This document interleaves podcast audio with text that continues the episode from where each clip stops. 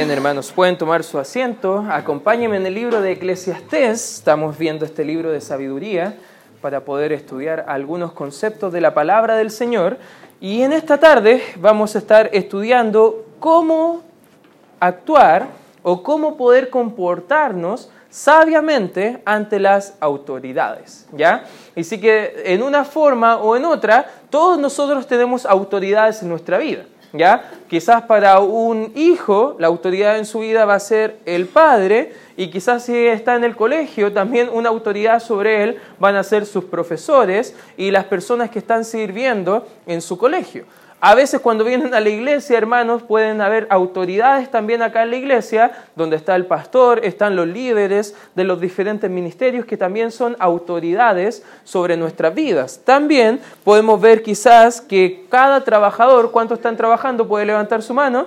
Cada trabajador tiene una autoridad en su trabajo que es su jefe. Ya hay personas siempre que están sobre nosotros a las cuales tenemos que rendir cuentas, en el cual hay personas que podemos estar viendo cómo poder comportarnos de forma sabia. Incluso todos nosotros, al estar en el país acá de Chile, estamos bajo la autoridad del gobierno. Está el presidente, están los ministros, están los policías y sabes que todos nosotros estamos viviendo alrededor de las autoridades. Ahora, ¿qué actitud debemos tener?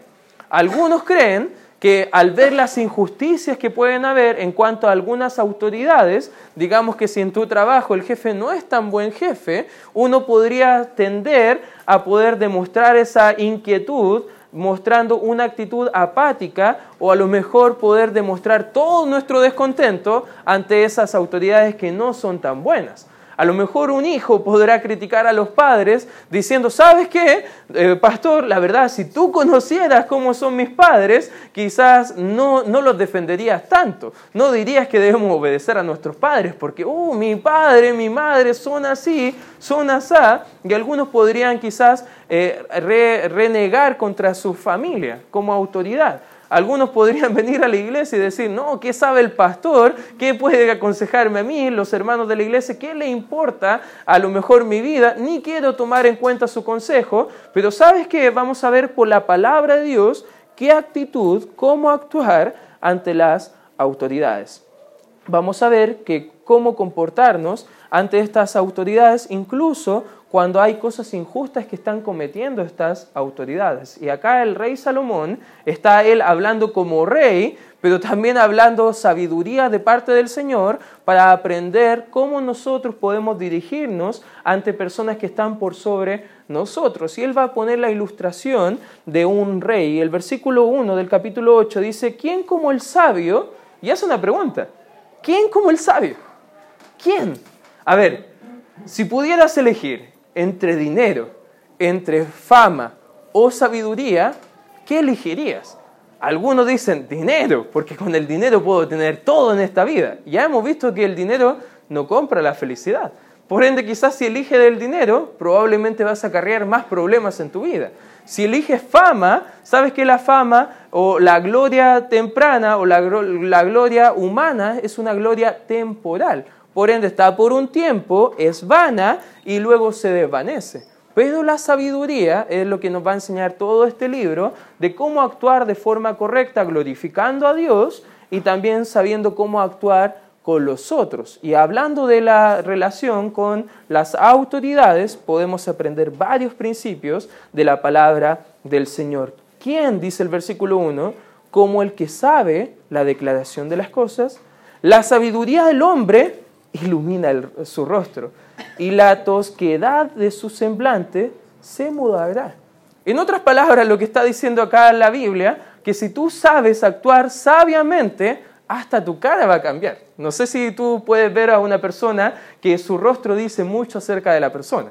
Mi esposa siempre critica que yo tengo cara de enojado siempre, que siempre estoy quizás eh, estudiando, estoy como enojado. Yo le digo, no estoy enojado, solamente estoy serio. Ya Dios me hizo consejas prominentes y eso a lo mejor es algo que no puedo cambiar, al no ser, tampoco le voy a pasar mi ceja y la pinza a mi esposa, pero no podemos quizás cambiar algunos rasgos faciales, pero sí Dios puede cambiar nuestro semblante.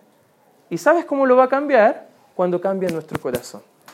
El libro de Proverbios dice que como tal es nuestro pensamiento, tal somos nosotros. Proverbios 23, 7. Y sabes que cuando Dios cambia nuestro semblante, va a cambiar todo alrededor de nosotros, porque ha cambiado realmente lo importante que es nuestro corazón. Guarda tu espacio ahí en el libro de Eclesiastés, acompáñame al capítulo 15 de Proverbios, fíjate lo que dice la palabra del Señor en Proverbios capítulo 15, mismo autor, diferente libro, y fíjate lo que dice el versículo número 13 de la Escritura. La palabra de Dios dice lo siguiente, el corazón alegre, ¿qué dice? Hermosea el rostro más el dolor de corazón, el espíritu se abate. ¿Sabes qué? Aquí vemos en la Biblia que cuando Dios cambia nuestro corazón, incluso nuestro semblante cambia. ¿Te has dado cuenta que desde que conociste a Cristo, la gente ha notado más felicidad en ti? Desde que conociste a Cristo y tu vida va cambiando, la gente puede ver que a lo mejor hay dificultades en tu vida, las cosas no andan tan bien, al igual que el resto, porque no somos tan diferentes a los demás, solamente lo único diferente que hay en nosotros es un Dios grande que nos ha salvado por su gracia. Amén, hermanos. Y eso es algo maravilloso que podamos entender, pero cuando viene Cristo a nuestro corazón, cambia absolutamente todo dentro de nosotros. Y ahora cuando tenemos a Cristo, también podemos tener la opción de vivir sabiamente en este mundo. Si volvemos al libro de Eclesiastés capítulo 8, vamos a ver algunos principios que nos pueden ayudar a estar con el corazón alegre, con el, semblante de rostro totalmente feliz, a pesar de las injusticias de las autoridades, nosotros poder vivir confiados en que Dios tiene un plan y podemos vivir a la luz de ese plan. En primer lugar, ¿qué vamos a ver cómo comportarnos ante las autoridades? En primer lugar, hermano, quiero que entiendas que debo ser prudente. ¿ya? Esta es una palabra que muchos de nosotros necesitamos aprender, ¿ya? Y no porque la desconozcan en el diccionario, sino porque la desconocen en su forma de actuar. ¿Qué es la prudencia? Me pareció bien interesante eh, el significado de la palabra prudencia y se lo voy a leer. La RAE dice, capacidad de pensar ante ciertos acontecimientos o actividades sobre los riesgos posibles que estos conllevan y adecuar o modificar la conducta para no recibir o producir perjuicios innecesarios.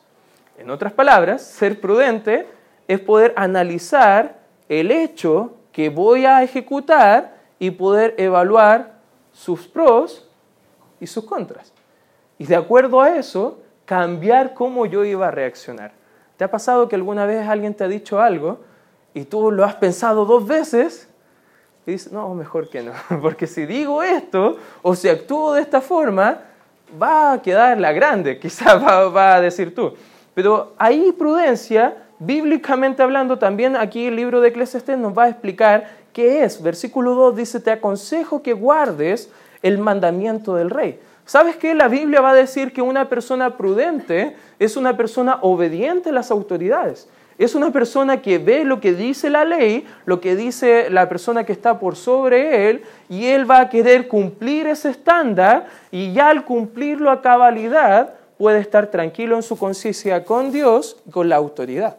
¿Sabes que cuando no cumplimos, no obedecemos a las autoridades, va a haber consecuencias, van a haber problemas? Y eso es parte de cómo nosotros debemos eh, aprender a ser prudentes, a ser obedientes ante las autoridades. Ahora, como hablamos, todos nosotros tenemos autoridades. Tus padres, tus profesores, tu jefe, el presidente, el gobierno, la policía, los pastores, líderes, etcétera, etcétera, etcétera. Ahora, Quizás ustedes pueden pensar, pero eso es fácil para Salomón hablando como un rey, hablando de cómo comportarse ante el rey. Hoy es medio patudo este Salomón, a lo mejor que nos tiene que enseñar algunas cosas, pero vamos al Nuevo Testamento, al libro de Romanos. Acompáñame por favor ahí, al libro de Romanos, capítulo número 13, porque justo el apóstol Pablo, inspirado por el Espíritu Santo, está enseñando a una iglesia que su gobierno no era tan buen gobierno que su gobernador estaba buscando hacerle daño, matarle. Y sabes qué? Acá uno podría pensar, el apóstol Pablo ama tanto a los hermanos que le dirá a lo mejor a los creyentes de ese imperio que vayan en contra de las autoridades. Pero no es lo que dice la Biblia. Fíjate lo que dice la palabra de Dios en el capítulo 13, versículo 1. ¿Lo tienes, hermano? Amén. Fíjate lo que dice el versículo 1. Sométase toda persona. Subraya, por favor, esas dos palabras. Toda persona. A las autoridades. Superiores, lo deja más en claro. Superiores. Porque no hay autoridad sino de parte de Dios. A ver, joven, ¿eso quiere decir que Dios ha puesto a tus padres como autoridad sobre ti? Sí. A ver, trabajador, eso significa que tu jefe, que no es tan buena onda, que Dios lo ha colocado sobre ti? Sí. El presidente, ¿lo ha colocado sobre ti? Sí. Cada autoridad superior ha sido establecida por Dios. Eso es lo que viene enseñando la palabra de Dios. Y dice, y las que hay por Dios han sido establecidas. De modo que quien se opone a la autoridad, mira lo que dice la Biblia en el versículo 2, a lo establecido por Dios resiste. Y los que resisten acarrean condenación. ¿Para quién? A ver, joven. Si quiere ir a tirar una piedra o una molotov delante de un carabinero, ¿ante quién te estás oponiendo? ¿Ante los carabineros o ante Dios? Amén, hoy de mí. A ver, cuando tu padre te dice una orden directa y tú vas en contra de la instrucción de tu padre, ¿ante quién te estás oponiendo? Ante Dios. Trabajador. ¿Ante quién te estás oponiendo cuando no quiere realizar ciertas acciones? Ante Dios. Ahora es interesante cuando lo entendemos de esa forma, porque si somos honestos, nadie podría decir acá en la iglesia o en otra iglesia que uno es rebelde, ¿ya? Porque a lo mejor Dios te, ya te ha transformado, dejaste las poleras de metálica y cosas por el estilo, y ya estás ahora bien ordenadito, con camisa, corbata, y quizás no te consideras alguien rebelde. Pero cuando no obedeces a la autoridad, estás siendo rebelde no a la autoridad, sino que directamente a Dios. Amén. ¿Cómo actuar ante la autoridad? Sé prudente con ella, obedécela. ¿Sabes que esto agrada al Señor? Dice la Escritura, dice el 3, porque los magistrados no están para infundir temor al que hace el bien, sino al malo. ¿Quieres pues no temer la autoridad? Haz lo bueno y tendrás alabanza de ella. ¿Sabes lo que hace la autoridad cuando tú pagas los impuestos, cuando actúas correctamente, cruzas la calle en verde y no en rojo, y todas las cosas, si tu padre a lo mejor te está eh, criticando o retando, y tú te pones a obedecerle, ya no te va a estar criticando o retando, te va a estar recompensando. ¿Sabes que cuando hacemos lo correcto, la autoridad va a actuar de forma correcta con nosotros? ¿Sabes que el único que recibe bendición o beneficio al obedecer a las, a las autoridades somos nosotros. Pero los únicos que recibimos juicio sobre nosotros cuando desobedecemos no es el vecino, no es el compañero que está tirando una piedra por allá, sino que somos nosotros. Y hasta que no entendamos eso, nuestra actitud no va a cambiar. Y no vamos a estar honrando al Señor de la forma que Dios quiere ser honrado. Versículo 4, porque es servidor de Dios para tu bien. Pero si hace lo malo, teme, porque no en vano lleva la espada, pues es servidor de Dios, vengador para castigar al que hace lo malo. Por lo cual es necesario estarles sujetos, no solamente por razón del castigo, sino también por causa de la conciencia. Una vez andaba metido en una marcha estudiantil en el año 2006, hace años atrás, como adolescente, medio revolucionario, leí un libro de, un comunista más o menos chascón de Cuba, no sé si alguno lo identificará, y de repente, marcha estudiantil, vamos compañeros, y yo andaba ahí metido entre medio, y se me ocurre la brillante idea, un poco necio yo, de sacar un casco de estos, de estos policías y salir corriendo. No alcanzo a dar tres pasos y me llega un lumazo y me tomaron detenido. Ahora, lo interesante fue que no tenía tanto miedo de los policías como sí de mi mamá que me fue a buscar. Lo interesante es que siendo creyente y maduro espiritualmente, en mi corazón no había entendido que Dios había puesto autoridades sobre mí y que eran para mi bien. ¿Sabes qué? A los mismos que yo estaba criticando, dos semanas después me robaron el celular. ¿Sabes a quién recurrí? Adivinen a quién. 133. Están para servir a nosotros. Amén. Tus padres están para servirte a ti. Tus profesores, tu jefe, son servidores de parte de Dios para nuestro bien. Y si no tenemos la actitud correcta, vamos a deshonrar a Dios y vamos a traer consecuencias también a nuestra propia vida. Pues más adelante sigue hablando de todo cómo va a estar actuando ahí en cuanto a pagar contribuciones y todo lo demás. Pero ¿qué está mostrándonos acá la Biblia? Es que nosotros debemos ser prudentes. Al ver qué dice la Biblia, qué dice la autoridad acerca de algunas cosas, quizás ahí sí, muy bien, ah, sobre algunas cosas de cómo obedecer y cómo actuar para honrar a Dios y honrar a las autoridades, podemos ser prudentes y glorificar a Cristo. Pero, ¿qué es la única razón para no obedecer a las autoridades? Fíjate lo que dice el libro de Hechos. Y no quiero que lo tomes como excusa para siempre desobedecer a las autoridades, sino que quiero que lo entiendas. ¿Qué dice la palabra de Dios? capítulo 4 del libro de Hechos, fíjate lo que dice versículo 19, para dar contexto, habían dos apóstoles, uno llamado Pedro, uno llamado Juan, ellos estaban predicando el Evangelio, las autoridades de turno les tomaron presos por predicar el Evangelio, lo llevaron detenidos, ¿ya? Y les dijeron, les golpearon, les amenazaron y les dijeron, cuando salgan, no tienen que seguir predicando el Evangelio. Salen. Y fíjate lo que dice el 19. Más Pedro y Juan, perdón, 18 para dar contexto, y llamándoles les intimaron en ninguna manera hablasen ni enseñasen en el nombre de Jesús. Más Pedro, o pero Pedro y Juan respondieron diciéndoles, juzgad si es justo delante de Dios obedecer a vosotros antes que a Dios. Porque no podemos dejar de decir lo que hemos visto y oído. Si un día las leyes chilenas prohibieran que predicáramos el Evangelio de Cristo, ¿a quién debemos obedecer antes? A Dios. Es la única razón bíblica que podemos tener como justificación de no obedecer a las autoridades. Cuando nos están pidiendo pecar directamente o ir en contra de lo que Dios nos ha llamado de forma clara a realizar.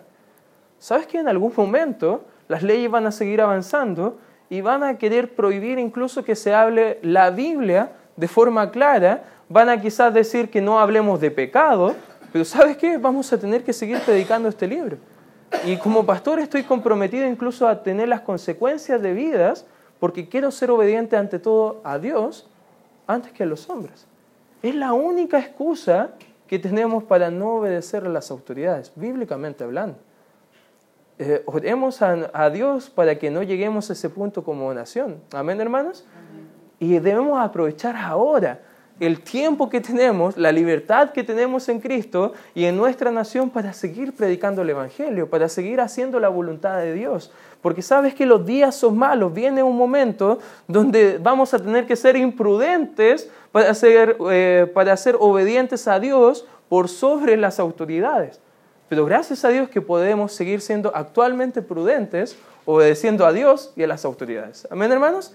Y eso es parte de cómo debemos entender la palabra de Dios. El libro de Hechos, también fíjate el capítulo número 5, el versículo número 29, dice la palabra de Dios, respondiendo Pedro y los apóstoles dijeron, es necesario obedecer a Dios antes que a los hombres. Joven, solamente si tu padre te está pidiendo mentir o hacer un pecado de forma directa, tú puedes decirle al Padre, quiero obedecer a Dios antes que a ti. Pero si no, tu única opción es obedecer. Amén. y para cada uno de nosotros. La verdad, trabajadores, si tu trabajo te está animando a actitudes pecaminosas, ora a Dios por un buen trabajo que te permita honrar al Señor. Y debemos estar buscando cómo glorificar a Dios en nuestra forma de llevar a cabo nuestra vida. Debemos ser prudentes. Aunque no actúen de la forma que queremos, no debemos estar actuando por lo que nosotros pensamos que es mejor, sino por lo que dice la palabra de Dios que es lo mejor. Si volvemos al libro de Eclesiastés, fíjate lo que dice el capítulo número 8, sigue hablando, te aconsejo que guardes o obedezcas el mandamiento del rey y la palabra del juramento de Dios, o en otras palabras, siendo obedientes a las autoridades, estamos también cumpliendo la palabra de Dios. Versículo 3 dice, no te apresures a irte de su presencia, ni en cosa mala persistas, porque Él hará todo lo que quiere. Hay jóvenes que los padres le están retando y hacen callar a los padres. O simplemente le dicen, ah, y se van. Ante un rey, eso era penado con la muerte. Y la verdad, si vamos contra las autoridades, no nos espera nada bueno. Eso es ser imprudente si actuamos de esa forma. Y tenemos que aprender prudencia, pues la palabra, palabra del rey, perdón, versículo 4, es con potestad. ¿Y quién le dirá, qué haces? El que guarda el mandamiento no experimentará mal. Y el corazón del sabio, fíjate la palabra interesante que viene ahora, discierne el tiempo y el juicio. La palabra discernir acá tiene la idea de un bisturí, que puede ahí entrar a separar quizás lo que es bueno o lo que es malo. ¿Qué es lo bueno y malo? ¿Sabes qué? Dios lo determina, no eres tú. Tu corazón es engañoso, es perverso. Por ende debemos aprender a ver la palabra de Dios, que es más cortante que espada de dos filos, que discierne todo lo que hay dentro de nosotros. Si no tenemos tiempo en la palabra de Dios, muy pocas veces vamos a ser prudentes a la manera de Dios. Solamente vamos a ser prudentes a la manera nuestra. Por ende, si quieres ser prudente, hermano, ve la sabiduría de la palabra de Dios. Pasa tiempo en la Biblia. Busca que la Biblia transforme tu corazón, transforme tu forma de pensar. Y solamente así podrás ser prudente a la manera de Dios. En segundo lugar, hermanos, ¿qué también nos podemos aprender de este texto para poder eh, tener una actitud correcta ante las autoridades? En segundo lugar, debo ser manso. Ojo, estoy diciendo manso, no menso, ¿ya? Eso es bien interesante que lo podamos entender. ¿Ya? ¿Qué es mansedumbre? Mansedumbre alguien definió como poder bajo control. ¿Alguien ha andado a caballo aquí de los presentes? A mí me encantan los caballos. La verdad, tengo miedo a los caballos, porque una vez andando un caballo, me caí de un caballo, me he tirado lejos. Y de ahí tengo un poco de miedo de los caballos, pero es un animal muy hermoso, pero si está amansado, uno puede subirse, correr, decirle al caballo que vaya por donde sea, porque tú tienes el control. Ese animal poderoso está bajo control. Pero un caballo no amansado teme y corre por tu vida, porque te puede hasta matar quizás de una patada.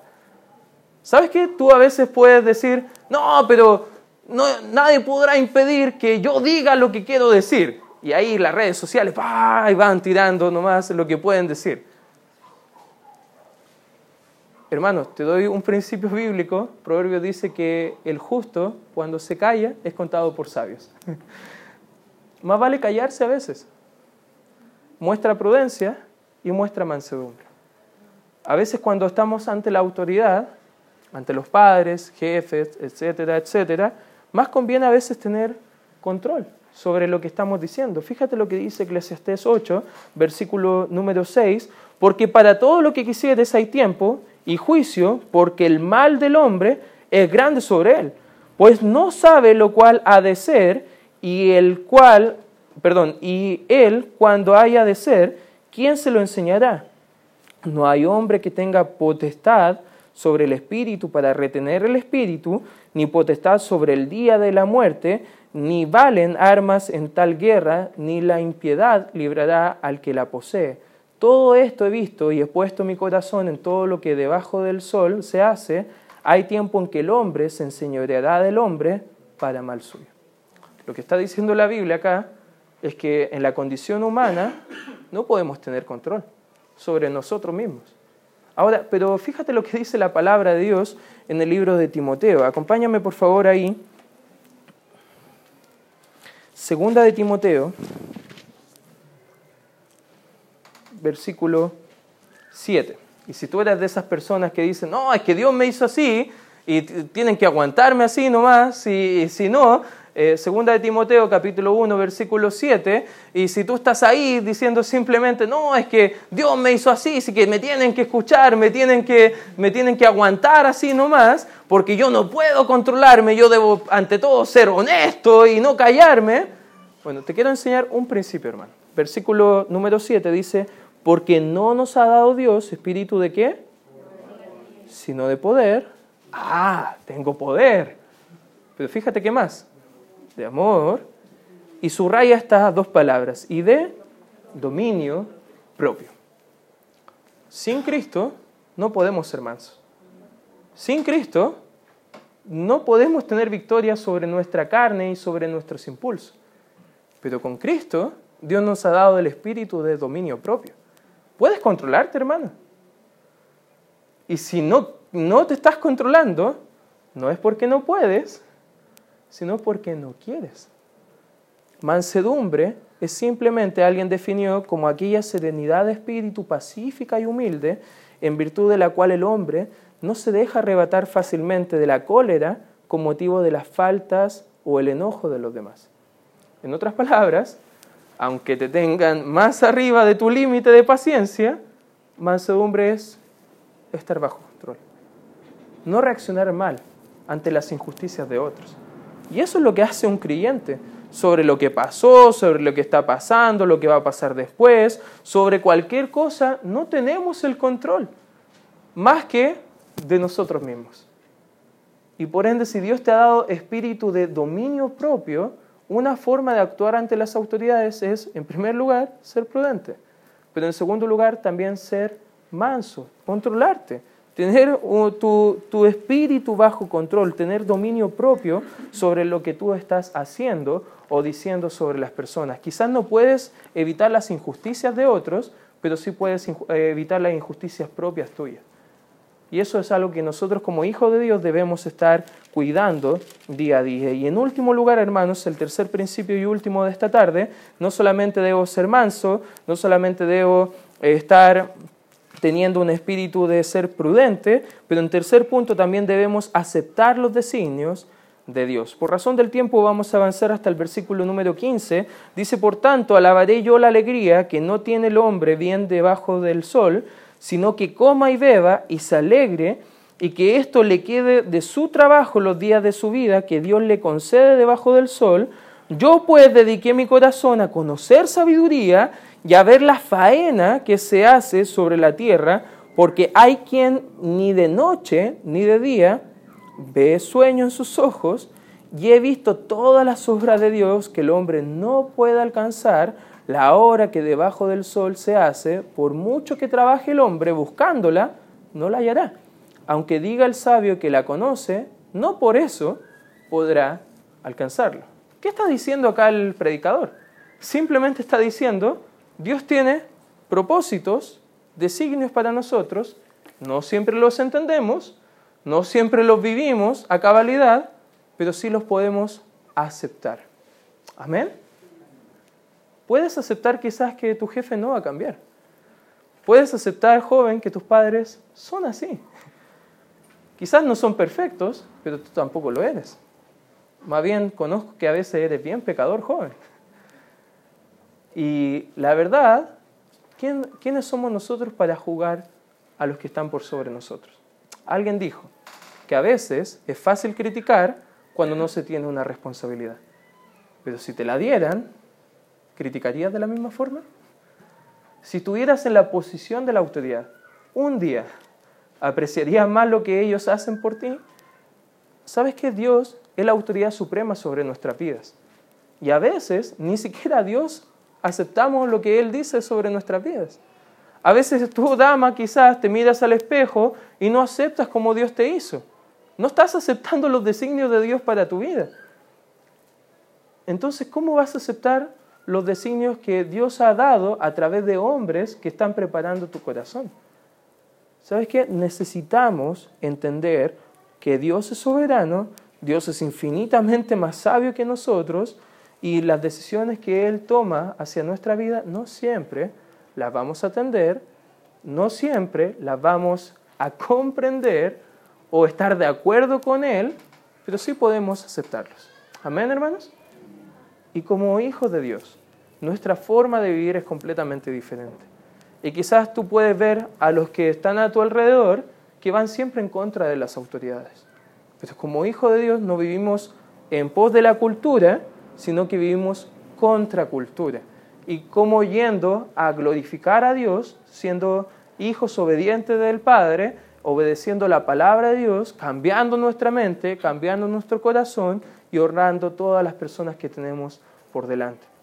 La palabra de Dios, y con esto quiero acabar, en el libro de Tito, acompáñame por favor ahí, porque podemos llegar a este punto y pensar, bueno, para usted, pastor, es fácil decirlo, porque no está todas las semanas quizás con mi jefe, o con mis padres, o con quizás qué persona.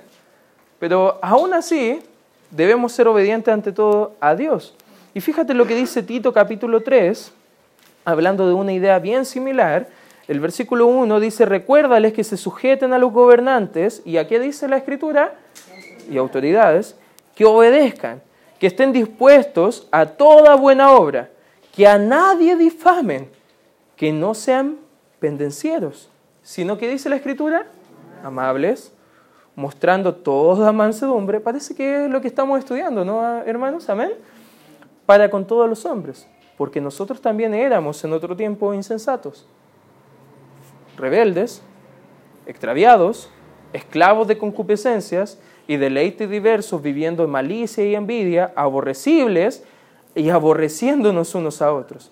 Pero cuando se manifestó la bondad de Dios, nuestro Salvador, y su amor para con los hombres, nos salvó no por obras de justicia que nosotros hubiésemos hecho, sino por su misericordia, por el lavamiento de la regeneración y la renovación en el Espíritu Santo, el cual derramó en nosotros abundantemente por Jesucristo nuestro Salvador, para que justificados por su gracia viniéramos a ser, ayúdame por favor, ¿qué dice?